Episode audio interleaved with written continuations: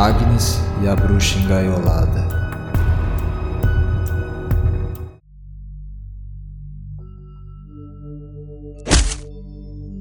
A pedra atingiu em cheio a testa da mulher nua, que se encontrava presa em uma gaiola suspensa a cerca de 3 metros do chão. Um filete de sangue se projetou do corte, percorrendo seu rosto até pingar nos seios. A mulher não demonstrava reação alguma. Permanecia inerte, sentada com as costas apoiadas nas grades de ferro de sua minúscula prisão, que não permitia sequer que levantasse. Algumas pedradas não eram nada comparadas aos horrores a que fora submetida pelas mãos dos inquisidores ao longo da última semana. O simples ato de urinar fazia com que ela urrasse de dor, até porque perdera a conta de quantos utensílios foram introduzidos em seu interior com o intuito de arrancar uma confissão totalmente sem fundamento de que ela era uma bruxa. Apenas por possuir conhecimento sobre as herbáceas, e seus métodos de cura, transmitidos verbalmente de geração em geração durante séculos. Já fazia mais de dois dias que a suposta esposa do diabo estava pendurada naquela gaiola, sem comida ou água, somado ao tempo em que ficara encarcerada comendo apenas meia fatia de pão embolorado e bebendo uma caneca de água por dia. Seu corpo assumira uma forma esquelética, passando a impressão de que ela tinha muito mais do que os seus 25 anos. Além de tudo, enfrentava o sol escaldante de agosto. Ele causara queimaduras horrendas por toda a extensão da pele. Foi um belo arremesso, Agnes! exclamou um dos garotos, proferindo um leve tapa nas costas da menina que havia acertado a pedra na cabeça da bruxa. Mas é óbvio que foi pura sorte, afinal mulheres são péssimas de pontaria.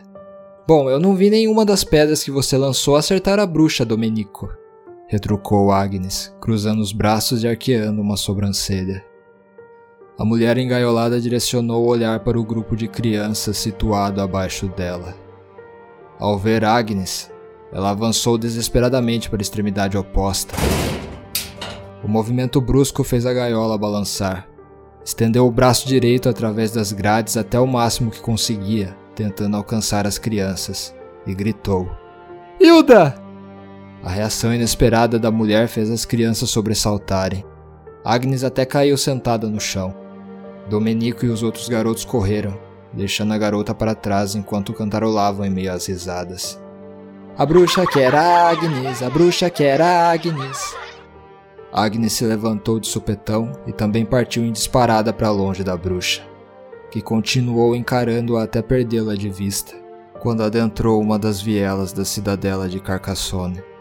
A garota continuou correndo em meio aos transeuntes, com a imagem assustadora da mulher nua e de cabelos negros desgrenhados agarrada à sua mente, como o machado de um carrasco fraco ao pescoço de um condenado à morte. Em pouco tempo, Agnes chegou à sua casa, quase sem fôlego devido à correria. Ao abrir a porta, encontrou toda a família reunida ao redor da cama de seu pai. O homem estava com uma aparência péssima, pálido e cadavérico. A mãe de Agnes foi ao encontro da filha e a segurou com força pelo pulso. Onde você estava, menina? Questionou a matriarca, usando um tom autoritário. Seu pai precisa de todos nós aqui. Temos que continuar com as orações diárias para que Deus tenha misericórdia de seu ato egoísta e lhe poupe o sofrimento. Dionísia, não seja tão rígida com a nossa filha, pediu o marido. Quanto ao que você acabou de dizer sobre mim, se for egoísmo não querer que minha família passe fome, então já não sei mais o que é certo nesse mundo. Você se recusou a pagar o dízimo, Ricardo, acusou Dionísia, apontando o indicador ao homem. Essas suas fortes dores no estômago e a falta de apetite são a represália do nosso Senhor. Se ao menos você tivesse me consultado, eu com certeza teria dado tudo o que tinha para não realizar tamanha afronta à igreja. Se pagássemos o dízimo, não teríamos o que comer, Dionísia, vociferou Ricardo. Será que não entende? De onde eu tiraria dinheiro após terem saqueado todas as ferramentas da minha carpintaria? Não foi minha culpa. Eu preferiria passar fome por alguns dias do que ficar uma eternidade com o estômago roncando no inferno. Pois foi a isso que você condenou essa família, Ricardo. Uma das irmãs mais novas de Agnes, que se encontrava ajoelhada e com os dedos entrelaçados apoiados na cama, deixou escapar um guincho e desatou a chorar. Dionísia soltou o pulso de Agnes e pegou a criança que chorava no colo, enquanto afagava seus cabelos. Shh, tá tudo bem, minha querida, tranquilizou a mulher. Não foi o que a mamãe quis dizer. Se prosseguirmos com as nossas preces, tenho certeza de que o mal deixará essa família. Dionísia colocou a garotinha de volta ao chão e pediu para que Agnes se juntasse às orações. Agnes franziu o senho e explodiu. Rezar não adiantou em nada até agora, mãe. Já faz quase uma semana que estamos fazendo as orações e o papai não melhorou nada. Pelo contrário, está cada dia pior. Deve haver alguma coisa que realmente faça efeito. A matriarca acertou um tapa violento no rosto de Agnes e puxou seus cabelos com força. Jamais fale tamanha heresia diante de mim novamente, ouviu bem, menina? Com esse tipo de pensamento você vai acabar igual aquela bruxa, pendurada e humilhada em público. É isso que você quer? Lágrimas escorriam pelo rosto de Agnes, enquanto balançava a cabeça em negação. Ricardo queria intervir, mas não tinha forças para se levantar. Dionísia soltou os cabelos da filha. Então retornaram às orações silenciosas, como toda família católica exemplar deveria fazer. Agnes esperou pacientemente toda sua família cair no sono. Já era próximo da meia-noite quando a menina se esgueirou para fora da cama, carregando consigo uma maçã. Ela caminhou com cautela pelas vielas de Carcassonne, evitando alguns bêbados pelo percurso. A lua cheia exibia toda sua grandiosidade no céu, guiando a garota até o seu destino, a bruxa engaiolada. Agnes pôde ver que a mulher dormia profundamente. A menina tirou uma pedra, mirando nas grades da jaula. O choque produziu um som agudo, despertando-a. O que quer, menina? Indagou a mulher com grande dificuldade tanto para articular as palavras quanto para manter as pálpebras abertas. A voz rouca, a aparência esquálida e o cheiro de excrementos que emanava da mulher fizeram com que Agnes hesitasse por um momento. Eu preciso da sua ajuda. Na verdade, meu pai precisa. Ele está sem vontade de comer e com fortes dores no estômago. A cada dia que passa, mais ele definha em sua cama. Por favor, eu peço que você me ensine algum feitiço que possa salvá-lo. A mulher se arrastou até mais próximo da menina e estreitou a vista. Você é a garota que acertou uma pedra na minha cabeça mais cedo, ela constatou. Estou correta? Sim, Agnes respondeu, desviando o olhar para o chão. A mulher meneou a cabeça e se afastou, encolhendo-se. Desapareça daqui, criança, ela ordenou fechando os olhos. Quem é Hilda? perguntou a menina. Eu já falei para sumir daqui, garota!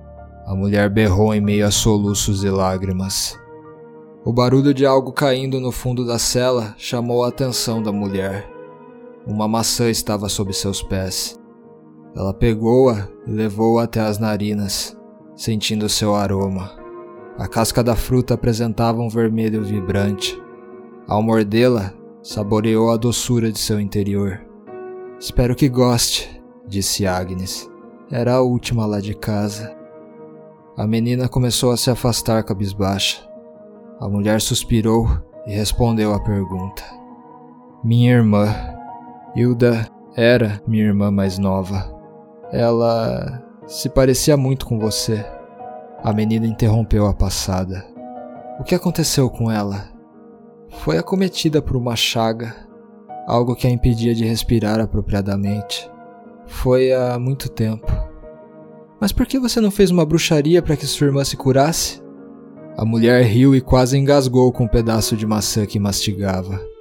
A resposta para essa pergunta é a mesma do porquê eu ainda me encontro presa atrás dessas grades como um corvo.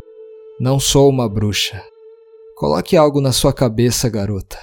Aquelas cujo povo atribui o título de feiticeiras nada mais são do que mulheres que levantam questionamentos e não se submetem à mediocridade.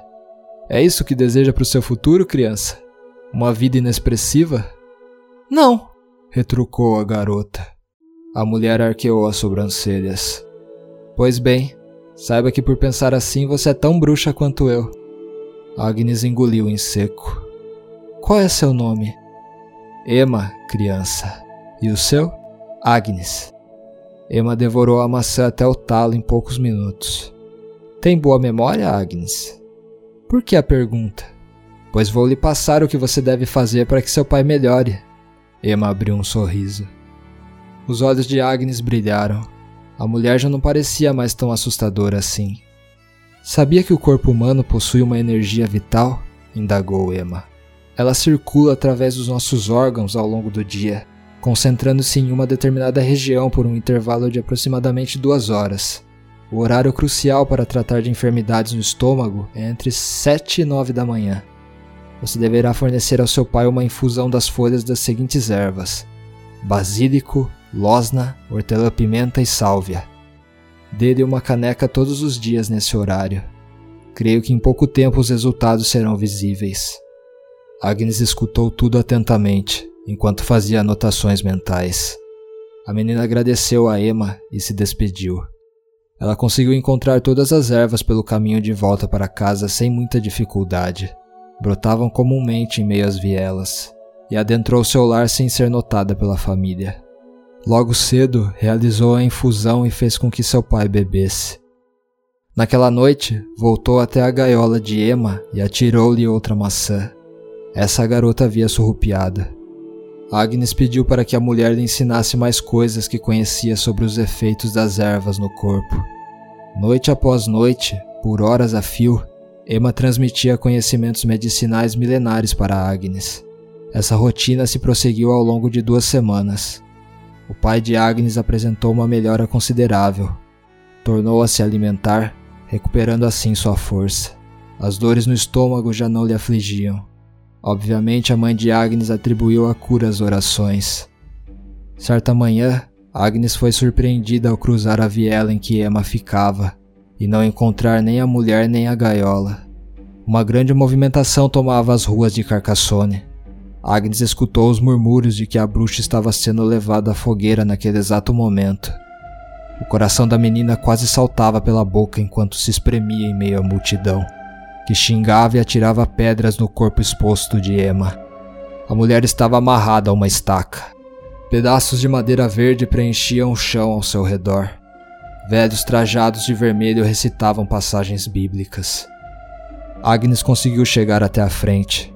Seus olhos lacrimejantes e os de Emma se encontraram. Um breve alívio tomou conta da mulher ao ver a menina pois tinha ciência de que a última semente que plantara naquele terreno pedregoso havia germinado.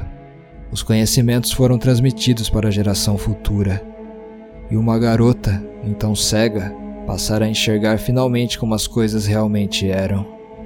Emma sorria eternamente para Agnes, pouco antes das chamas se acenderem e seus gritos ecoarem por toda a cidadela.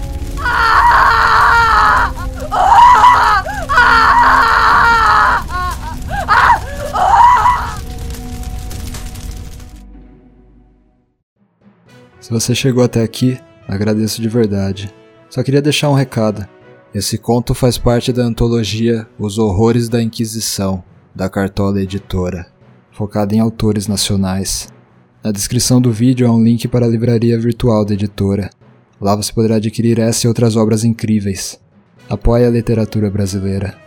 Dito isso,